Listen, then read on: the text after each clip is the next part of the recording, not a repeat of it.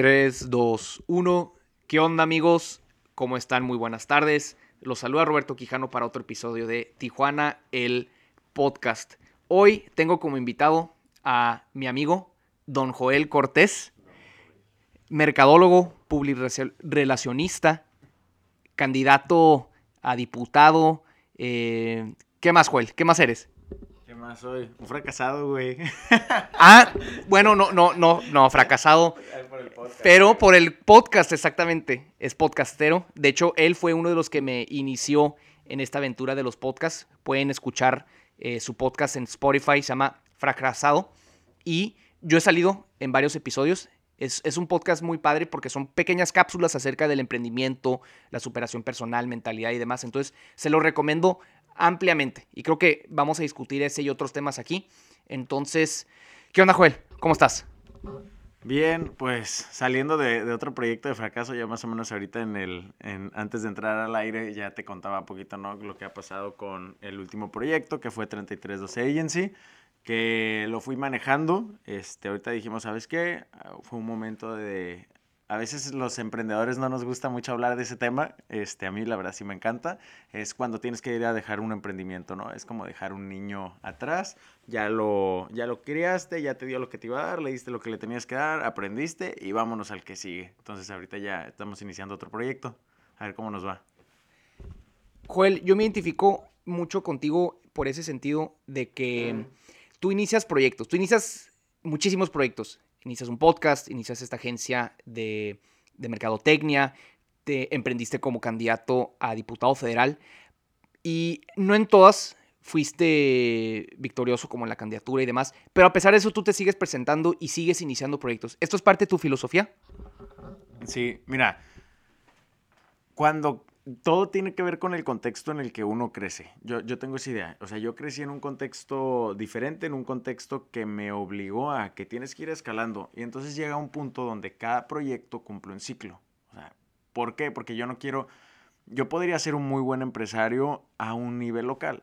No es mi idea. Entonces, ya cumplí ese, yo al menos así lo vi. Digo, se juntaron otros factores, ¿no? Pero ahorita lo que yo vi es, se cumplió ese periodo, ya aprendí lo que tenía que aprender como un pequeño empresario local, pero para llegar a donde yo quiero llegar, ya hasta, hasta ahí.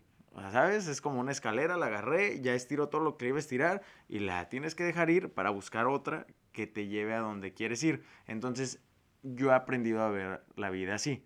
O sea, en su momento la candidatura, por ejemplo, me abrió relaciones para después poderme volver empresario. Eh, ser un pequeño empresario ya me abrió las puertas. A lo mejor no para ser socio de un gran empresario, pero yo ahorita ya soy mano derecha de un gran empresario. Entonces, ahí voy. Y la realidad es que, como se lo dije a este empresario con el que inicié el proyecto, es, yo voy a estar aquí, voy a cumplir un ciclo, te voy a dejar en, caminando el proyecto y me voy a ir. Porque para llegar a donde yo quiero llegar todavía me falta mucho. Y este proyecto va a ser otro escalón más. Entonces yo, yo los aprendo a ver así desde un inicio para después no, no meterme en, rollos mentales de, depresiones y demás. Entonces lo vas manejando, lo vas manejando. Es algo que he aprendido en, estos últimos meses, años, a, a entender que son ciclos que se cumplen. Y nada más ese concepto de ciclos me parece bien interesante porque vivimos en una sociedad que se aferra a su condición eh, actual. ¿A qué me refiero con esto? Que pues hace, eh, ahora sí que como define la locura. La locura es hacer las mismas cosas esperando resultados diferentes. Entonces en este caso, eh, pues la mayoría de la gente, no que esté loca, pero se aferra a lo que hace porque es lo que ha hecho toda su vida y no está dispuesta a hacer los cambios necesarios para pues cambiar de rumbo, mejorar, crecer como persona. Pero en tu caso, esto de los ciclos es sumamente importante porque inicias un proyecto, pero tú sabes que tendrá un, un final. Entonces esto te permite pues cierta libertad, cierto margen de maniobra para tú emprender en diferentes proyectos. En este caso, pues uno en mercadotecnia, uno en política, uno en creación de contenidos. Entonces, em, esto para mí es, es, es bien interesante. Entonces, ¿tú ves esto de los ciclos como un valor central en el emprendimiento? Sí, sí, eh, dependiendo de tu objetivo. O sea, dependiendo de tu objetivo. Yo entiendo que hay gente que dice, no, ¿sabes que Yo quiero tener una, una pyme que me dé para que me dé para comer, eh, en el cual yo tenga tiempo para salir en las noches con mis amigos y, y nada más. Y que me reconozcan y que digan, hago las cosas bien. Entonces, a lo mejor yo entiendo que una vez que llegas ahí puede ser un ciclo que se va repitiendo y a lo mejor cada año le vas agregando cosas, pero sigues en el mismo, en el mismo círculo. Cuando tú quieres ir más allá, yo sí entiendo que llega un momento en el que tienes que, cerrar ciertos ciclos. Me gusta mucho el fútbol, por ejemplo. Este, un, un futbolista que llega a jugar a las Chivas o al América en México, ya no puede hacer nada más que soltar ese equipo y brincar a Europa aunque sea un equipo más pequeño y que la gente diga, oye, es que pues ya no juegas en un equipo grande, ya no, ya no eres top. No, pero estás en otro nivel.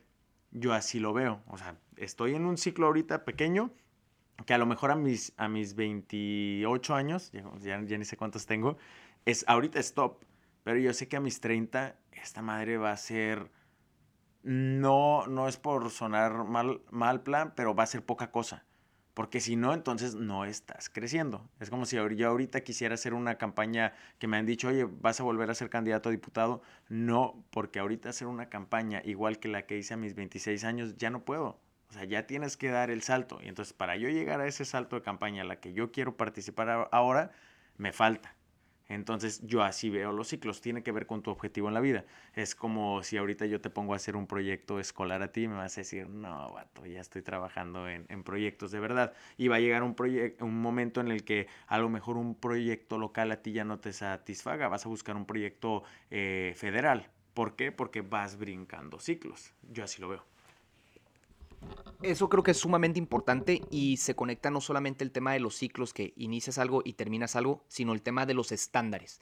Eh, creo que la gente a veces tiene un concepto muy vago de lo que son sus estándares, por lo tanto pues deja que sean manipulados por, por sus patrones o por la gente a su alrededor. En cambio, si una persona, un emprendedor tiene muy en claro cuáles son sus estándares, qué, qué, qué sé yo, qué soy yo, qué sé hacer bien, entonces, una vez que tienes muy en claro eso, pues ya no bajas de eso. Tú aspiras, como ya bien comentaste, pues ya fuiste candidato a diputado, ya eres un, director de una agencia de mercadotecnia, pues por lo tanto, lo que sigue para ti es el siguiente nivel. No sé qué sea eso, platícanos para ti qué es el siguiente nivel. Ojo, ¿eh? Esto lo acabo de entender porque cuando yo empiezo el, proceso de cerrar la agencia, obviamente entró un proceso mental de inestabilidad obviamente, fui a terapia. A mí me encanta ir a terapia. ¿Por qué? Porque es un momento técnico donde aprendes a conocer tus pensamientos. Ahí entendí que inconscientemente este ciclo yo lo estaba cerrando. No fue como que antes de que se cerrara la agencia yo dijera, oye, ¿sabes qué? Ya la voy a cerrar porque ya cerré este ciclo. Fueron, fueron factores que la vida te va llevando. Yo soy muy creyente de las energías. En algún punto creo que lo platiqué contigo. O sea, yo sí creo que que uno va construyendo un camino inconsciente y que lo van arrastrando, a, por más controlador que seas, porque tú eres controlador y yo soy controlador, pero aún así nos encontramos con muchas oportunidades. Ahorita me acabas de contar tú ahorita una de trabajo hace rato, que tú no la contemplas, pero tienes que entender que la vida te está llevando a otro rumbo. Yo cierro la agencia hace dos, tres meses por temas internos del proyecto y por temas míos de salud. A las 15 días me ofrecen un proyecto que es más grande que mi agencia. Y dije, mmm, ¿sabes qué? La vida me está llevando ya solita, me trajo al siguiente nivel. ¿Qué es ese siguiente nivel? Eh, consolidar un proyecto más grande, un proyecto que ya está encaminado, un proyecto que lleva 20 años caminando y que yo lo tengo que hacer correr. Entonces, el reto profesional aunque yo ya no pueda decirle a la gente, mi ego, soy empresario, mi reto personal es más grande. Entonces ahí es donde estoy en esta parte de los estándares reconociendo que estás creciendo. Que ese es, ah, otro tema que podríamos tocar, el tema del ego. Es, es bien cabrón, ¿eh? O sea, conforme he ido dejando proyectos, creo que la lucha principal es hacerle entender a tu ego que todo va a estar bien porque a final de cuentas ese ego quiere controlar y quiere seguir teniendo ciertos estándares. Pero, ¿qué quiere ser? ¿Cabeza de ratón o cola de león? ¿Tú qué quieres ser?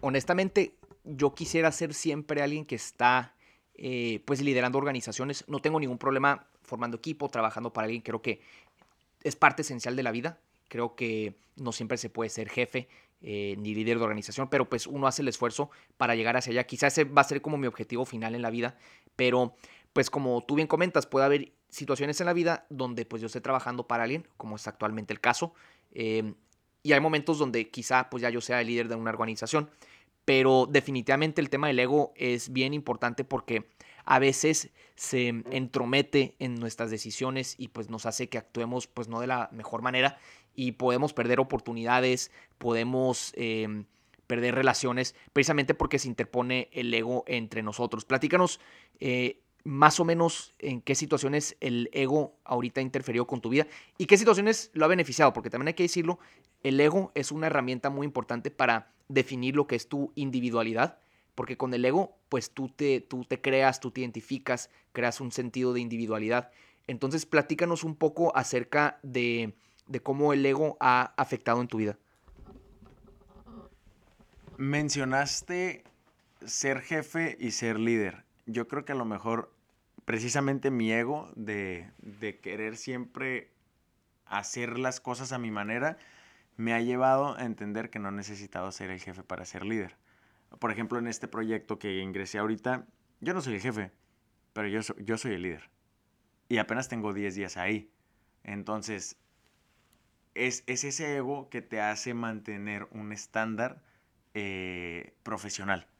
Yo creo que la gente que, hay gente que sí le falta ego y de repente dejan, dejan caer sus proyectos y dicen, bueno, es que ya no tengo X puesto, entonces pues vale madre.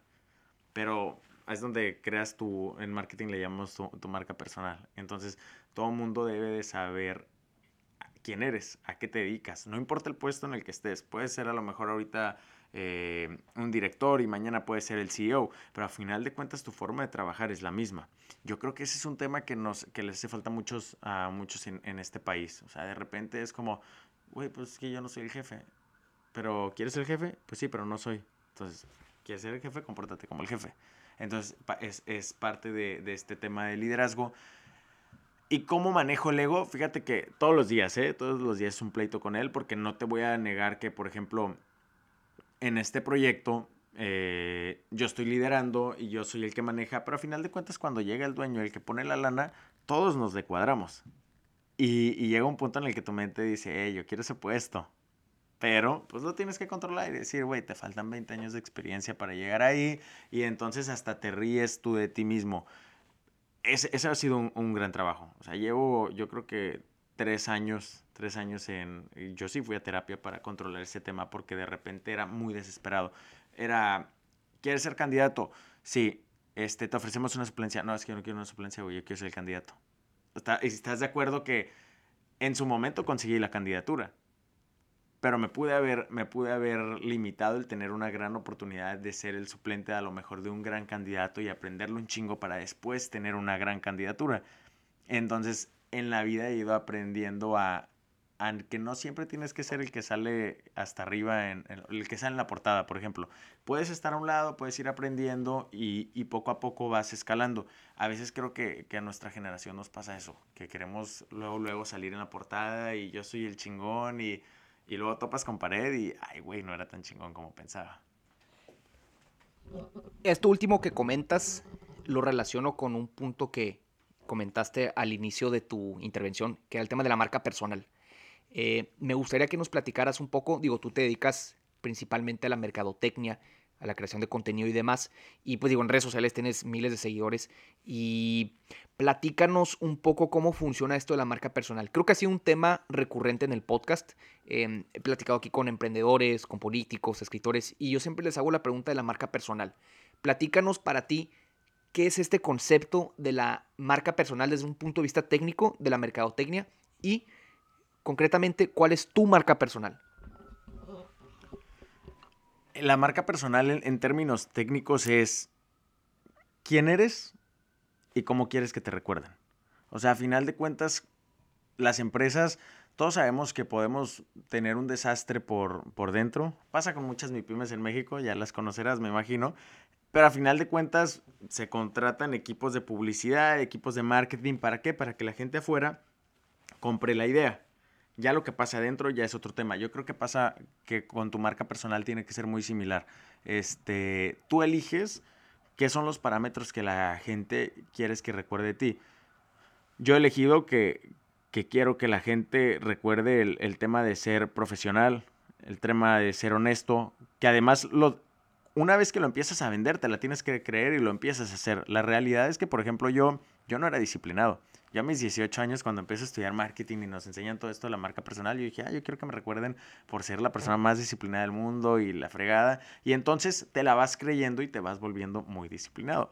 Así fue como yo me empecé a volver disciplinado, por empezar a crear esa marca personal del morrillo disciplinado, del morrillo que va rompiendo los ciertos estándares que te van diciendo yo empecé desde, desde abajo, ya, ya muchos saben, ¿no? Los que han escuchado mi podcast, empiezo este, en la universidad, a los 18 años yo leí mi primer libro, pero yo me propuse, yo quiero ser el mejor alumno de la generación, y ahí es donde fui creando esta marca personal, te digo, el morrillo disciplinado, el morrillo que lee mucho, el morrillo que, que siempre es honesto, y, que es honesto pero no transparente. Aprendí a hacer eso en estos últimos años de, de, querer ser empresario. A veces yo era transparente y me ganaban las jugadas negociando. Y no significa que, que, que, te vuelvas un mentiroso, simplemente la vida te enseña a, que, que, que no es lo mismo, ¿no? Entonces, ese tema de marca personal lo vas ajustando. Pero tú tienes que tener una esencia, tú tienes la tuya, tú sabes lo que la gente quieres que recuerde de ti, que, que, para mí esa es, esa es la frase que define. ¿Qué quiero que la gente recuerde de mí? ¿Qué, ¿Qué, quiero yo recordar de mí mismo? O sea, me imagino que alguna vez has tenido eres emprendedor, algún día has tenido tu día de flaqueza y dices, puta, güey, qué cansado, ya no quiero, pero tienes una idea de ti y dices, este no soy yo. Entonces, a título personal y a título de, de público es cómo quiero que me recuerden. Ahí se define todo. Esa es tu marca personal, el cómo te van a recordar. Eso se me hace bien interesante porque pues vivimos en la era, en la era de, de como muchos dicen, del individuo soberano. ¿Y a qué me refiero con esto? Pues cada vez más son, son las personas, ¿cómo lo pongo de esta manera?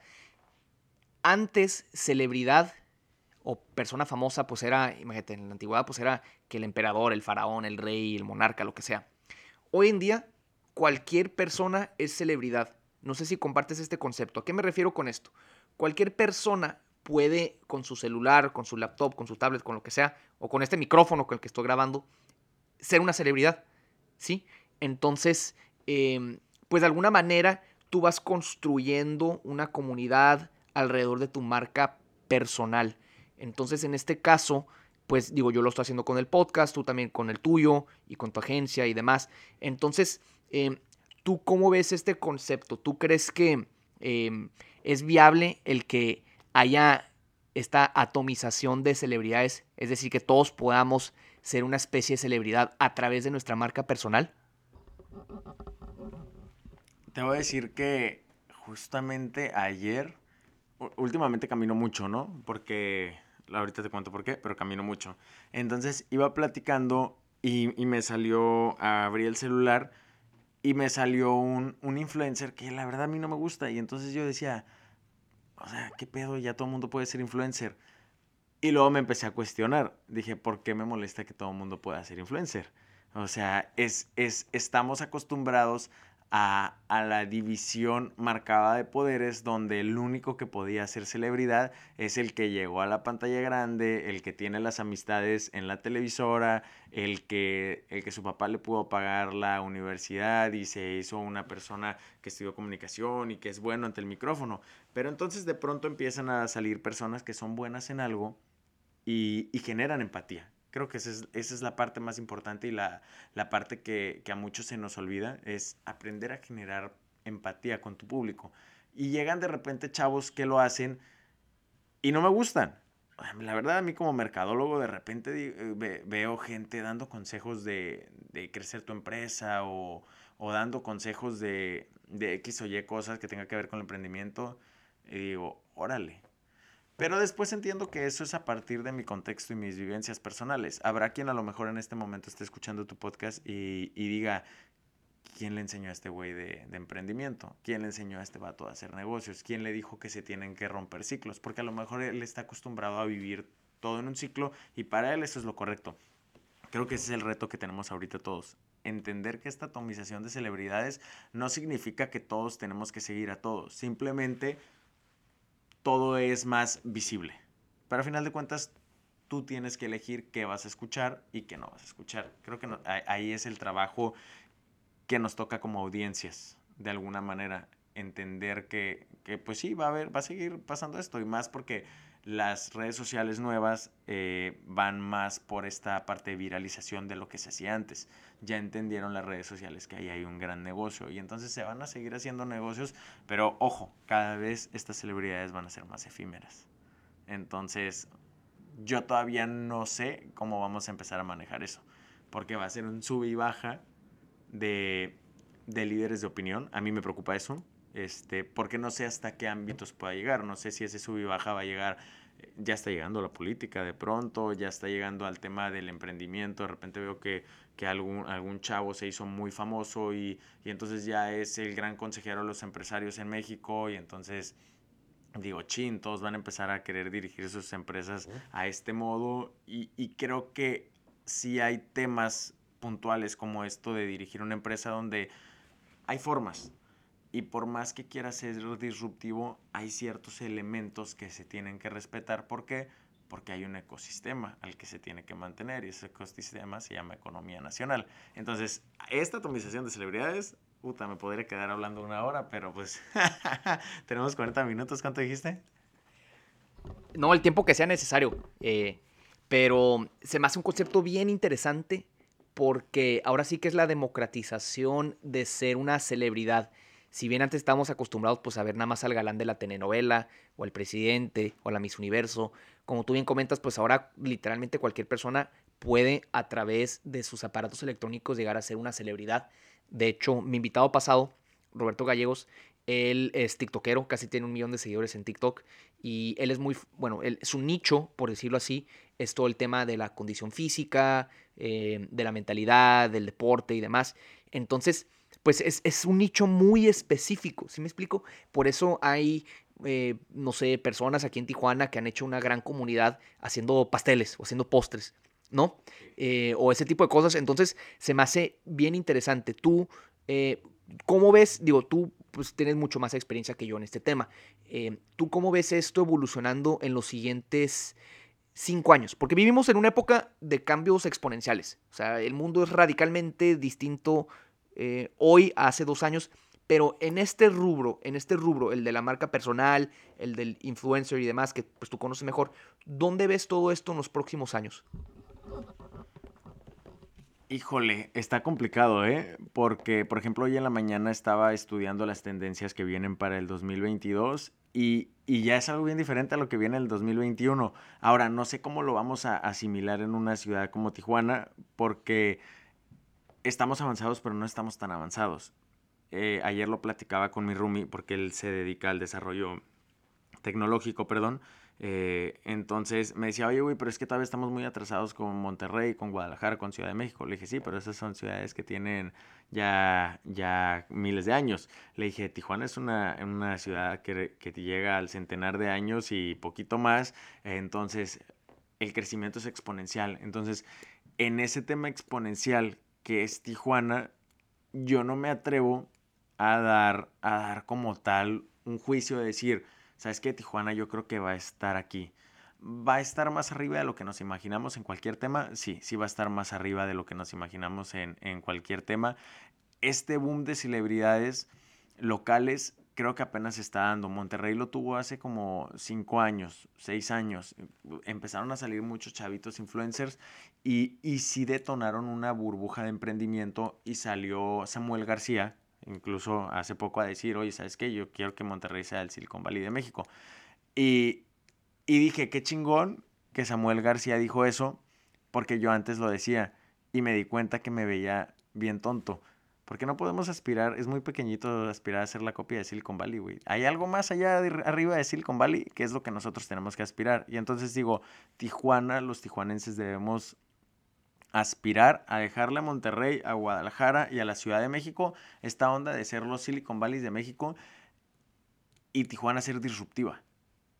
Y lo veo en estas microcelebridades que, que mencionabas, por ejemplo, de los pasteles. Hay dos chavas por ahí que sigo y que le están metiendo un feeling diferente a la industria. Yo creo que en medida que logramos hacer esos microecosistemas, va a estallar la burbuja. Yo quiero que lleguemos a un tema de desarrollo tecnológico.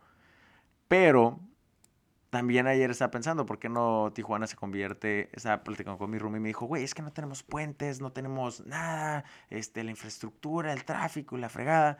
Y le dije, ¿quieres que seamos un Monterrey? Sí, güey. Le dije, pero es que Monterrey ya se fracasó en su infraestructura. O sea, no puedes, por más carreteras que construyas, van a ser pocas porque los humanos seguimos creciendo. ¿Qué tal que Tijuana mañana rompe el molde y se convierte en, en una ciudad más chingona todavía que Ámsterdam y todos empezamos a, a caminar?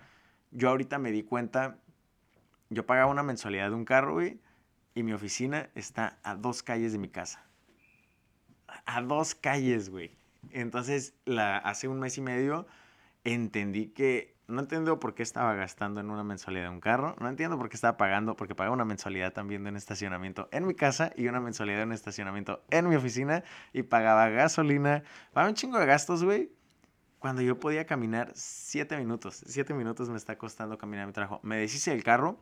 La primera semana todavía yo veía carros y yo decía, puta, güey, es que quiero ese carro.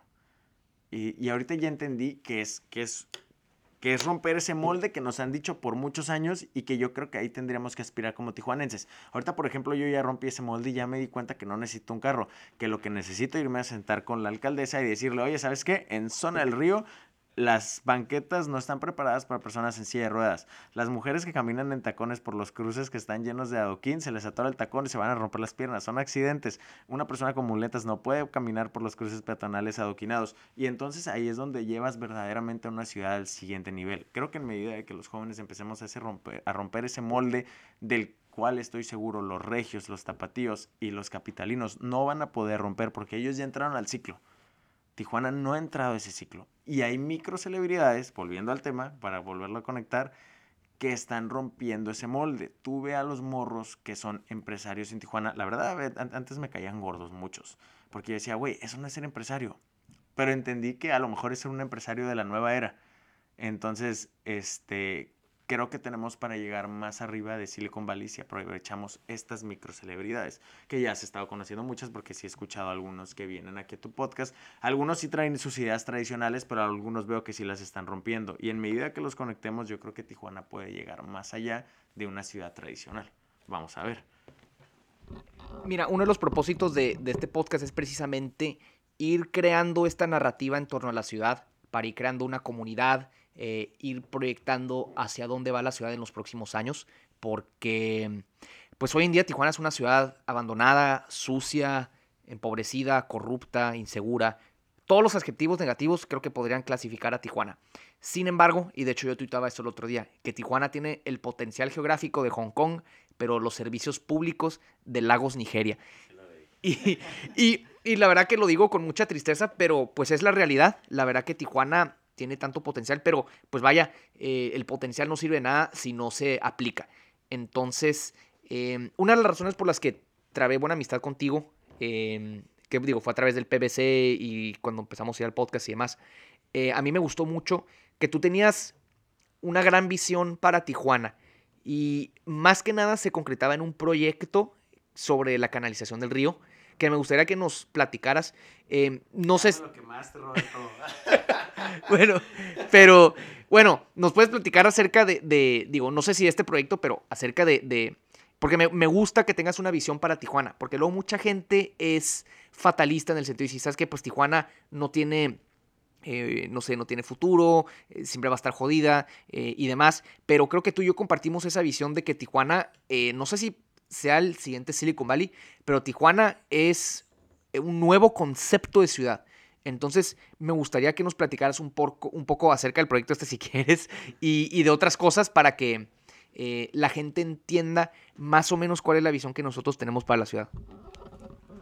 Mira, en, en la canalización, todo el mundo quiere hacer un proyecto en la canalización. Para mí la canalización no es por porque quiera decir, güey, todo el mundo queremos un proyecto ahí. Para mí ese canal representa, no sé cuántos sepan aquí, pero es el único canal en el mundo, un único río que corre naturalmente el, el, agua de sur a norte. Es ir contracorriente. Yo creo que para, para mí eso representa ser tijuanense.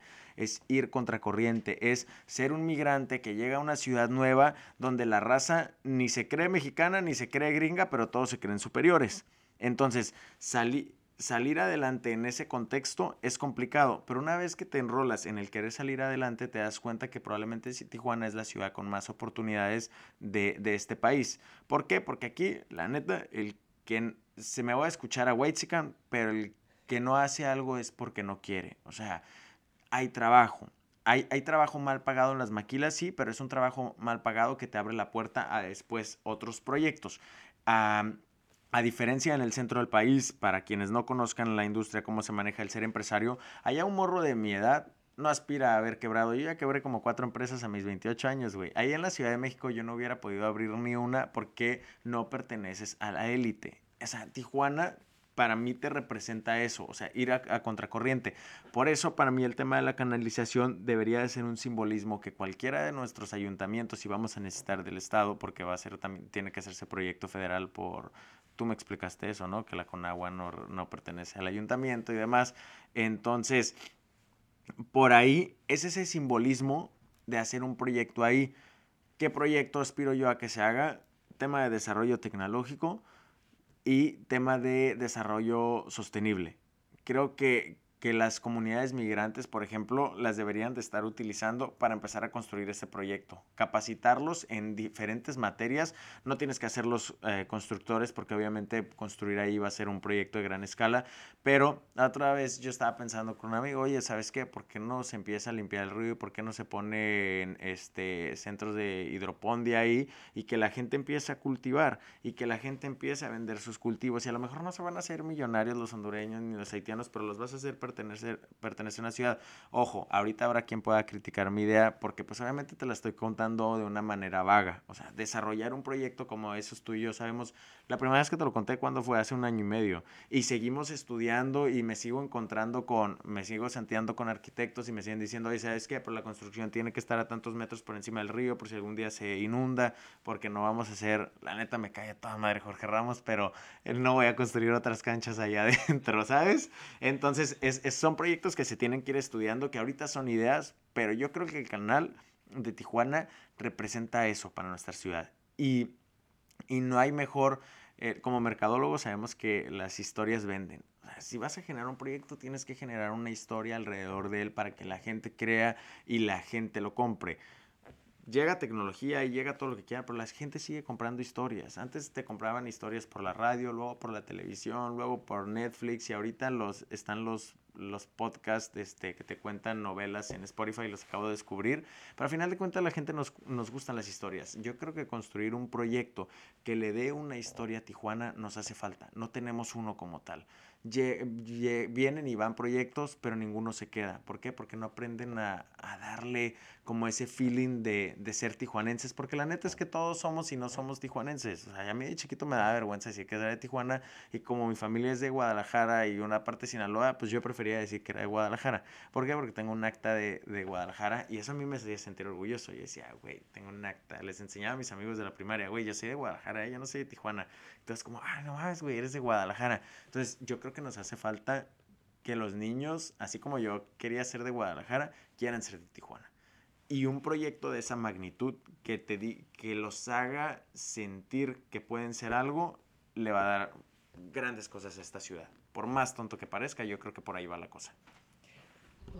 Creo que articulaste perfectamente esa visión que, te pregunté en un inicio y, me fascina porque Tijuana, a diferencia de ciudades como Guadalajara, Monterrey, la Ciudad México, que son ciudades que llevan literalmente siglos existiendo, Tijuana tiene la oportunidad de ser diferente.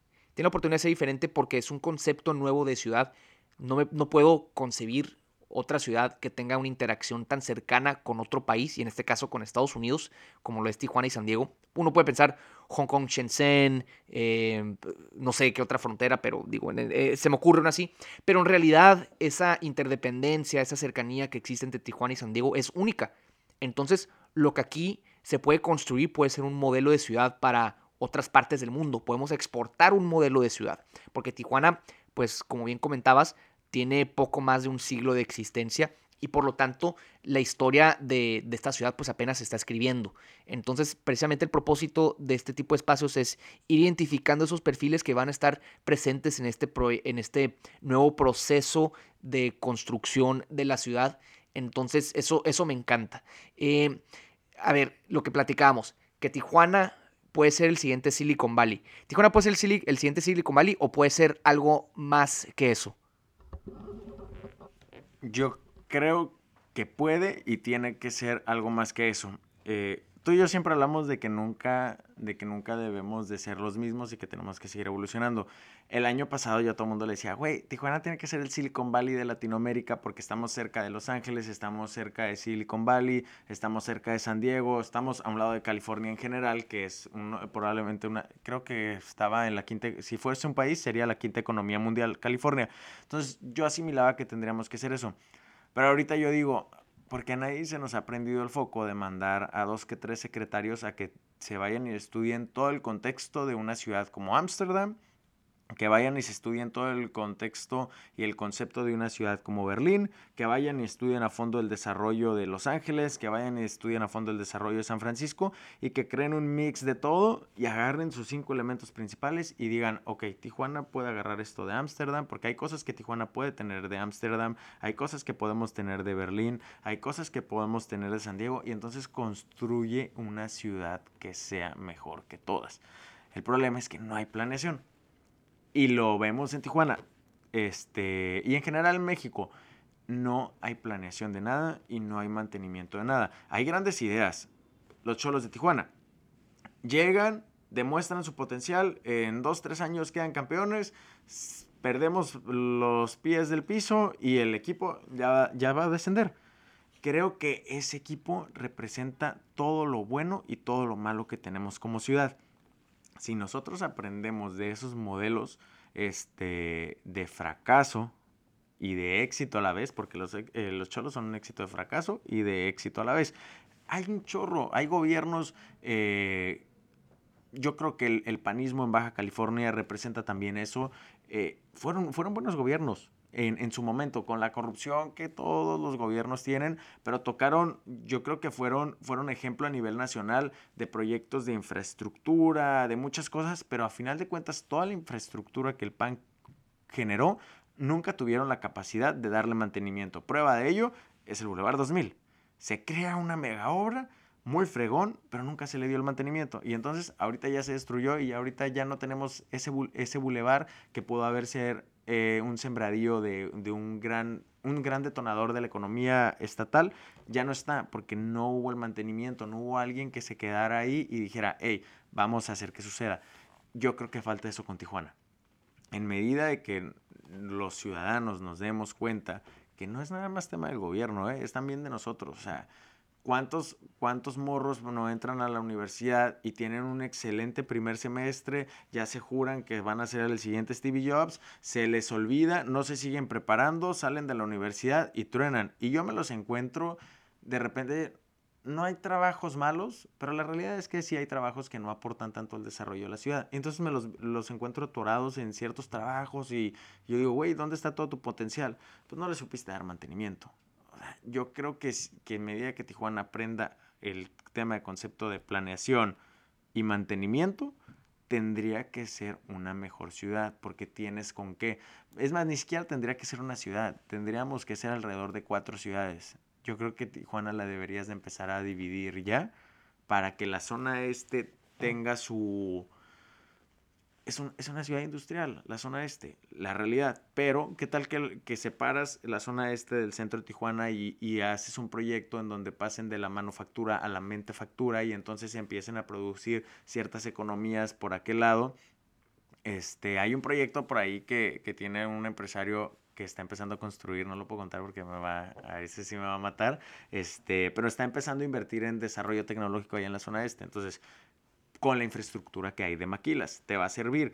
Y aquí en la zona centro a lo mejor puedes jugarle más a hacer un, un San Pedro, a, a, traerte un poquito de Ámsterdam. ¿Por qué? Porque al final de cuentas es una zona más plana y vuelve un, una mini, micro ciudad sustentable. Todos son el río. Yo no entiendo por qué zona el río no está llena de paneles solares. Yo no sé por qué la tercera etapa del río de Tijuana no se les ha aprendido llenarla de, de parques eólicos, al final de cuentas es, es, ahí es donde desemboca todo el viento. Tuve una plática con un chavo que es especialista en estas partes y me dice una planta eólica ahí en la tercera etapa del río sería magnífica. Y entonces, ¿por qué no estamos creando esas micro ciudades sustentables? Hay mucho, pero falta planeación.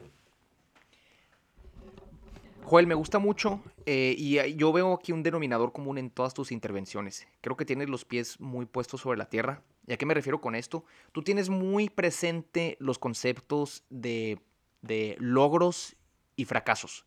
Tú, eres, tú te pintas una visión muy realista de las cosas, a pesar de tus grandes ideas eh, que tienes para la ciudad.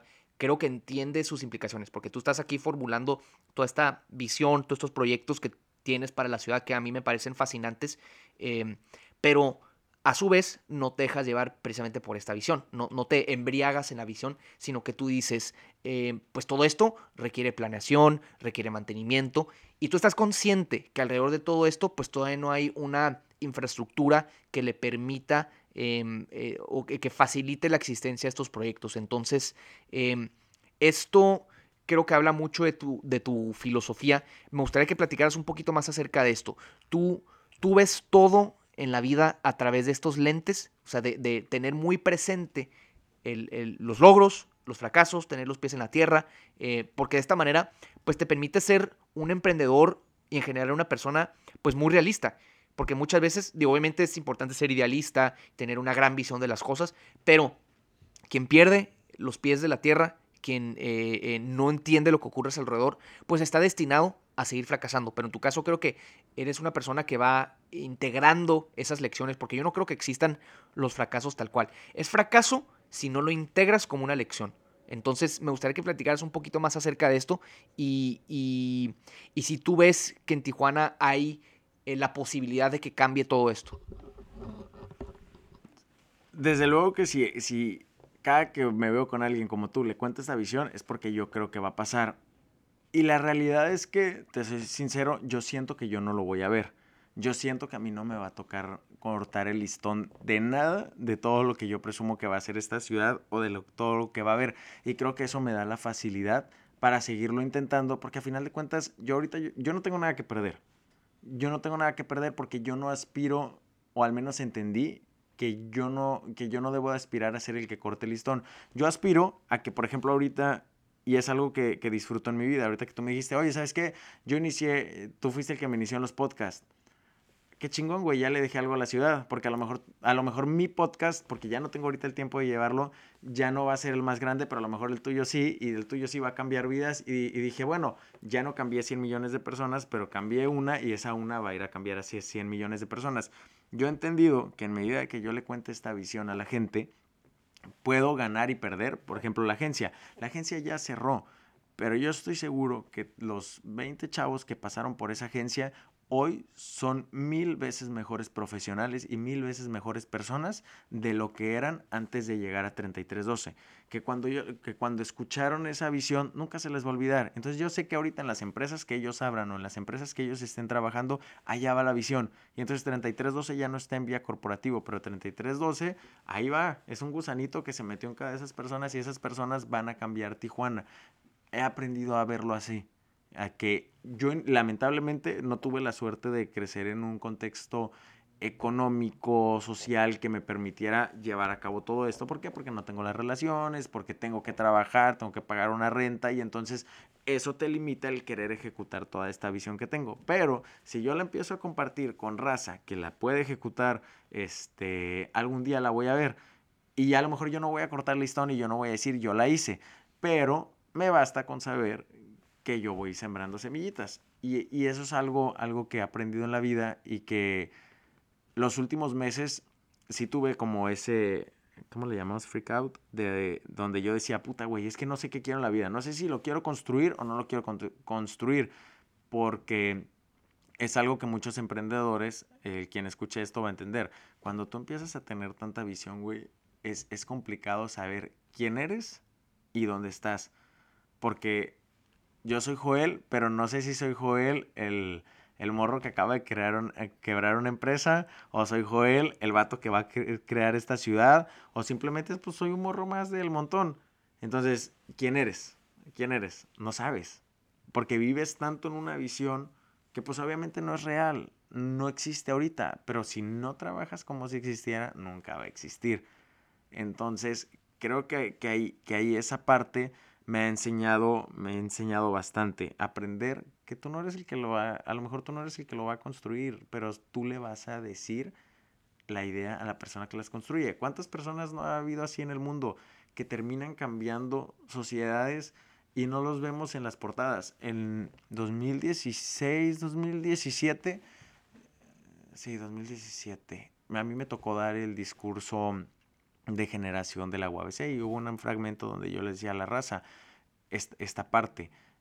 Nosotros nos quedamos con el Obama, que él fue el, primer presidente negro. Entonces decimos, Obama le cambió la vida a los afroamericanos en Estados Unidos. Y no, o sea, la realidad es que eh, metiéndome bien a la historia, había un, un, vato que se llamaba Adams que peleó, la verdad ahorita no tengo la historia fresca, pero peleó por allá en una colonia, supongamos hace cuenta que era Tijuana y entonces en el Chaparral les están quitando los derechos a, a los migrantes y es un vato que se agarra a golpes con los policías y entonces defendió a un niño y ese niño creció y ese niño hizo la diferencia por los migrantes, así es, o sea, Obama le tocó salir en las revistas y qué chingón, pero atrás de él había miles de personas que lucharon día a día. Entonces, a veces tenemos que entender que a lo mejor nosotros nada más vamos a ser esa persona que lucha en el día a día, pero si dejas de luchar, la sociedad se va a detener. Esa es la visión que yo he aprendido a tener. O sea, luchar día a día por esta Tijuana. Un día de empresario, otro día nada más de project manager y otro día de director de proyecto. No sabemos. Pero ten tu idea clara y vas a buscar desde aquí, bueno, es que la gente no me está viendo, ¿verdad? Pero si vas en el carril central, en el derecho, a la izquierda, al final de cuentas, tú sabes que vas a, la zona este o tú sabes que vas a Playas de Tijuana. No importa por qué carril vayas, pero tú sabes a dónde vas. Creo que al final de cuentas eso tiene que pasar en la vida. Creo que nos acabas de dar una cátedra, me fascinó. Creo que, híjole, este ha sido mi, intervención favorita tuya. Eh, me, me, hasta me conmovió creo que eso que comentabas, de hecho hay, hay un, hay, hay, una banda que a mí me gusta mucho que se llama eh, Velvet Underground. Y ellos, es esta banda de Lou Reed, que fue una banda en los 60s de, de rock, que igual, pues no, bueno, o sea, no, no le iba bien. Eh, duraron juntos creo que menos de 10 años, sacaron nada más dos álbums y hay un artículo de Rolling Stone, la revista, que dice que, que ellos nada más alcanzaron a vender 15 mil álbums en total. Y a pesar de eso, son una de las bandas más, más, más con, mayor influencia en la música. Y dicen que estos 15.000 álbumes que vendieron iniciaron 15.000 bandas de rock. Porque fueron tan influyentes en su música, en su concepto, en su visión, que pues es, eso, eso lograron hacer. Y creo que a lo largo de la historia hemos visto personajes que son así, pues. O sea, em, al final de cuentas, tú siempre estás construyendo algo que alguien va a retomar y va a seguir construyendo sobre eso. Y creo que a veces, regresando al tema del ego, se interpone precisamente nuestro ego y pensamos que nosotros tenemos que ser quien, merece todos los méritos, todas las victorias, eh, el, todo el reconocimiento, cuando en realidad creo que eso es lo menos importante. Creo que eso es consecuencia natural de tus esfuerzos, no es algo que tú debas de estar buscando activamente. Creo que esas cosas se van dando de manera natural, se van, no, no, no llegan de una manera impositiva, ni, ni, tú lo impones, porque quien hace eso, pues siempre termina mal porque hace a, cualquier costa llegar a ese punto. Entonces, para mí eso se me hace sumamente importante y sobre todo en una ciudad como Tijuana, donde yo sí creo, a pesar de todo, que carecemos de liderazgos reales. Y uno de mis propósitos precisamente de este podcast es ir descubriendo sus liderazgos, ir dándoles voz, porque yo sí creo que tú eres un líder de comunidad Tan es así que digo, bueno, entablamos muy buena amistad, pero a pesar de eso creo que hay, un reconocimiento por, por, lo que tú haces, porque pues tú te animas a emprender en distintos proyectos y, y funcione o no funcione, pues tú te presentas a la ocasión y si no funciona este, pues tú te vas al siguiente y así vas.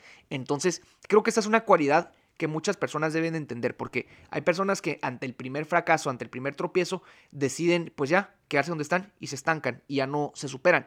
En cambio tú, tú es de que terminas un proyecto y ya estás buscando no solamente uno, estás buscando miles de más en donde tú puedes meterte. Entonces, eso para mí creo que es una cualidad súper valiosa y ojalá los morros que nos estén escuchando, porque también este podcast quiero que lo escuchen morros que estén estudiando, que, eh, que me hubiera gustado a mí escuchar a los 18 años. Quizá esa, ya para ir más o menos, ya veamos casi 50 minutos. Se fue en chinga esto. Me gustaría que, ¿qué consejos le darías a, al Joel de 18 años? Al Joel de 18 años le diría, no te preocupes tanto por lo que te van a decir, a final de cuentas no vas a terminar bien con todo el mundo. ¿Por qué? Porque vivimos en una sociedad latinoamericana que así es por cultura. No te preocupes, tú sigue intentando, tú sigues siendo fiel a tu visión y en 5 o 6 años te vas a dar cuenta que vas a pensar totalmente diferente. no le tengas miedo al pensar diferente. Yo creo que cuando estamos morros nos da miedo eso. Es que no estoy siendo fiel a mi esencia. La esencia es algo que va y viene. Digo, si hay temas de, de valores que no vas a traicionar nunca a tu equipo, o sea, te imitas así, pero vas a cambiar. Eres, eres una célula que va creciendo, entonces preocúpate, me preocuparía. Yo la verdad ahorita, cada año digo, qué ojete estuvo mi trabajo el año pasado. Entonces, creo que es ahí donde me doy cuenta que voy creciendo. Salvo ese discurso de graduación que te decía ahorita, porque ese tardé un año y medio escribiéndolo. Creo que es el, el único proyecto que yo ahorita no digo, híjole, qué pendejito estaba el Joel. O sea, pero creo que es parte de, de esta parte, eh, de este sentir de, de, desarrollo personal. Si sigues pensando que eres, que eres un chingón el año pasado, no creciste lo suficiente creo que por ahí es lo que yo me diría a mi Joel de 18 años. Eso es totalmente cierto. Creo que las personas a veces dan con la idea de que tienes que aferrarte a quien eres hoy, eso, eso mañana, o quien eras en el pasado, cuando en realidad pues el humano es un ser dinámico que siempre va a ir cambiando de ideas, de opiniones, y qué mejor si se presenta evidencia, pues tú cambias de opinión, no pasa absolutamente nada. Yo comparto también eso. Te voy a dar un ejemplo otra vez de fútbol. Este, y ya con eso cerramos.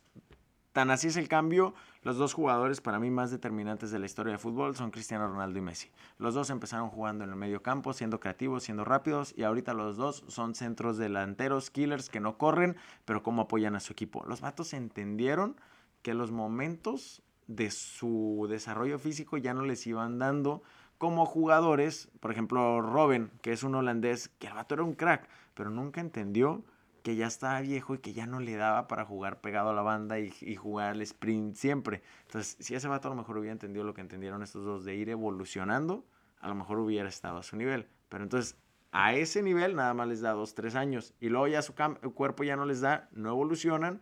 Y entonces ahí es, creo yo, donde uno tiene que ir adaptándose a lo que tu cuerpo te puede ofrecer y a lo que la sociedad te demanda. Creo que también varios políticos por ahí deberían de, de aprender eso. Oye, Joel, ya como última pregunta, ya que tú eres lector y te gusta todas esas cosas, eh, y también dónde te pueden encontrar la gente. Entonces, esas dos preguntas. ¿Qué libros y contenido en general le, recomiendas a la gente que, que, consuma, que a ti te haya inspirado? Y de igual manera, en dónde pueden encontrarte. Mis tres libros Fíjate, a mis 18 años es un libro bien básico, pero los siete hábitos de una persona altamente efectiva. Cuando a los 18 años yo no sabía qué hacer de la vida, ese, ese libro me enseñó a enfocarme. Después, Sapiens, de animales a dioses. Eh, con ese libro entendí que el mundo no gira alrededor mío, que, que, yo nada más soy una pizca de arena en una playa y que yo decido si me voy a deprimir por, por, no, por no ser la playa o si voy a disfrutar este, ser parte de una bonita playa.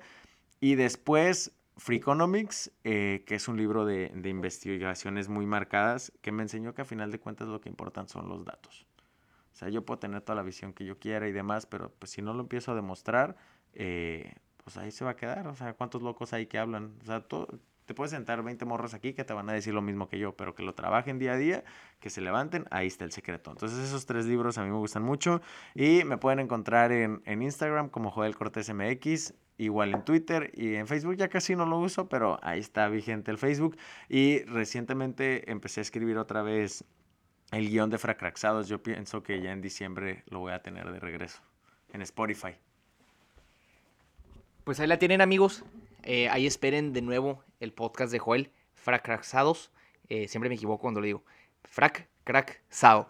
Ahí está. Es una combinación medio rara. Entonces, pues ahí lo tienen. Yo estoy muy ansioso, la verdad que me gustaba mucho y ahí tuvimos varios episodios juntos. Entonces, pues ahora sí que estoy seguro que no será mi, mi última conversación con Joel en este podcast o en el suyo. Habrá muchas más. Eh, vamos a seguir de, de muy de cerca cómo se va desarrollando en sus nuevos proyectos, porque a Joel nada lo define. A Joel la agencia, la candidatura, eh, lo que tú quieras, es solo parte de un proceso, es un proceso de, emprendimiento, de superación, de crecimiento personal. Entonces, pues ya lo iremos viendo eh, cómo evoluciona. Pues ahí la tienen, señores. Otro episodio. Muchísimas gracias y nos vemos en la próxima.